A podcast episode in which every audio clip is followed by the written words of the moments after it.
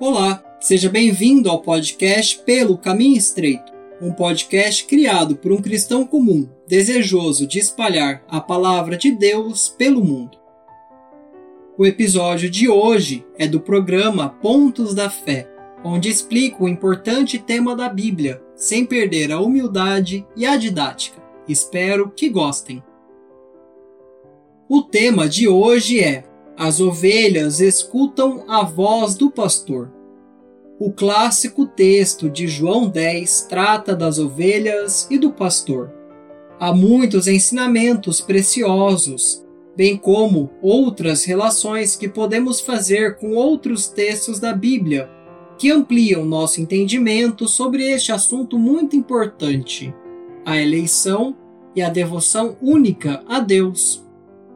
Primeiramente, lembremos que a eleição é um ponto da fé muito estabelecido na Bíblia e reforçado por diversas passagens e parábolas de Jesus. Como lemos em Efésios 1:4, como nos elegeu nele antes da fundação do mundo, para que fôssemos santos e irrepreensíveis nele em amor. Ou, em 1 de Pedro 1:2, eleitos segundo a presciência de Deus Pai, em santificação do Espírito, para a obediência e aspersão do sangue de Jesus Cristo. Graça e paz vos sejam multiplicadas. Tais textos são claros em expressar como Deus olha para a humanidade, a governando como um todo, mas atenta e escolhe de acordo com a sua vontade alguns poucos para serem salvos por meio do sacrifício de Cristo. Como podemos ver em Romanos 11, várias vezes, Deus não rejeitou o seu povo que antes conheceu. Assim, pois, também agora nesse tempo ficou um remanescente, segundo a eleição da graça. Pois que o que Israel buscava não o alcançou, mas os eleitos o alcançaram, e os outros foram endurecidos. Portanto, corrobora o fato do Senhor espiar os pecados de poucos, de um remanescente. Esse mesmo remanescente não tem qualquer mérito, ou não deve se orgulhar em si mesmo por estar nesse grupo seleto, pois quem o separou dos restantes foi Deus, não foi por vontade própria.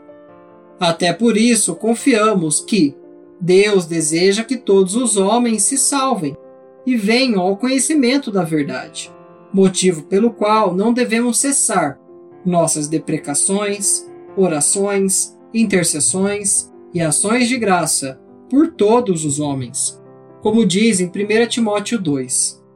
Ao mesmo tempo, porém, Jesus veio para salvar apenas aqueles a quem Deus os deu na sua mão como orou em João 17, 6 e 9. Manifestei o teu nome aos homens que do mundo me deste. Eram teus e tu os deste, e guardaram a tua palavra. Eu rogo por eles, não rogo pelo mundo, mas por aqueles que me deste, porque são teus. Ao ler essa oração de Jesus, compreendemos melhor o que talvez seja o versículo mais conhecido dos evangelhos em João 3,16, que Deus amou o mundo de tal maneira que deu o seu Filho unigênito, para que todo aquele que nele crê não pereça, mas tenha a vida eterna. Logo, vemos que Deus entregou sim seu único Filho, encarnado em Jesus Cristo, o Messias, para salvar o mundo. Porém, não todo o mundo, mas aqueles que ele elegeu no mundo.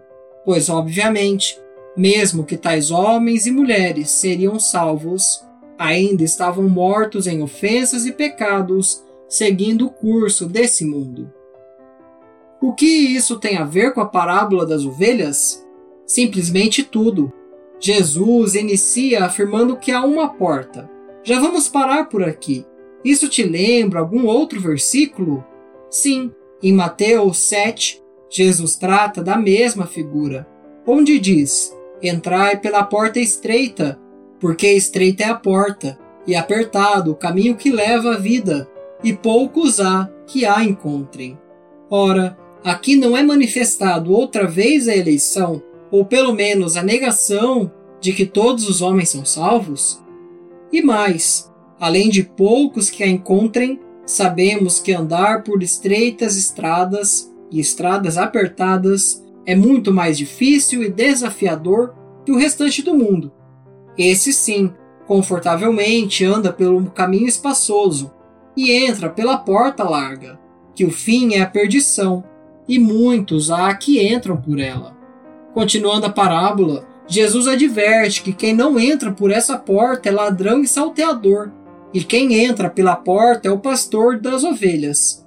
Bem, mesmo não vivendo no meio da criação de ovinos, podemos entender essa figura materialmente. Logicamente, as ovelhas são colocadas em um cercado para que não se percam, ficando protegidas. O dono delas não é alguém que as oprime em uma prisão, mas as concede cuidado, comida, carinho e proteção. Como ele é o dono delas e da propriedade, ele tem acesso à porteira, podendo usá-la legitimamente, contando e escolhendo quais são as suas ovelhas e quais não são as suas ovelhas. Se um homem entrar em sua propriedade, não terá acesso à porta, subindo por outra parte para roubar, sendo um ladrão e salteador. Da mesma forma, lobos podem desejar atacar as ovelhas, e certamente não sabem abrir um portão, mas pulam a cerca e se misturam entre elas.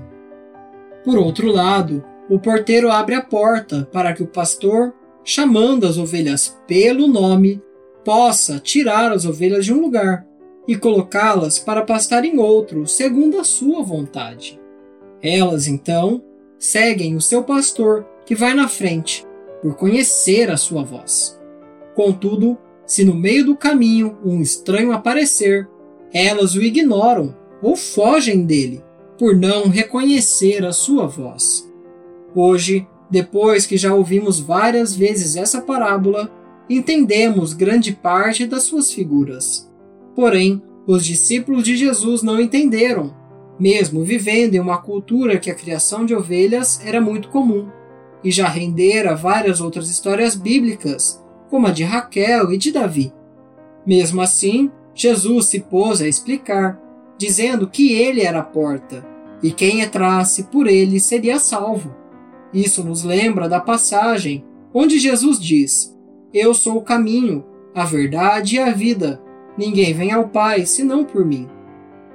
Logo, nossa primeira conclusão é que somente há uma forma de sermos livres desse mundo de pecado e da condenação da morte eterna, que é entrar pela porta, que é única, exclusiva e estreita, que é o próprio Jesus e o seu sacrifício para encontrarmos o Pai do outro lado, o qual escolheu e chamou pelo nome, isto é, e elegeu cada uma das suas ovelhas para encontrar essa porta.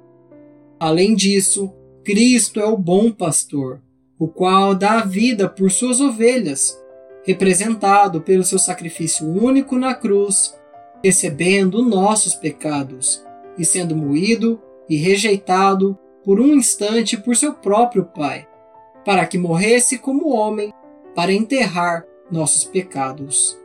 Contudo, o mais maravilhoso é que ele dá a sua vida para tornar a tomá-la, e ninguém pode interferir nesse processo.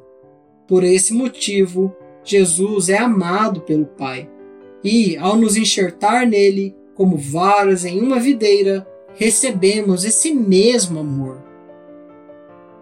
Por fim, Cristo ainda traz um grande conforto quando diz que seu aprisco não está fechado, não está lotado, não está completo ainda. Jesus diz ainda que tem outras ovelhas que não estão agregadas, mas que quando ele falar, elas ouvirão a sua voz e o seguirá, mesmo que isso signifique deixar as 99 ovelhas para buscar aquela única perdida. Assim, quando ele busca um pecador que se arrepende, há grande alegria nos céus como é escrito em Lucas 15, 7. Logo, o resultado do seu trabalho não pode ser outro.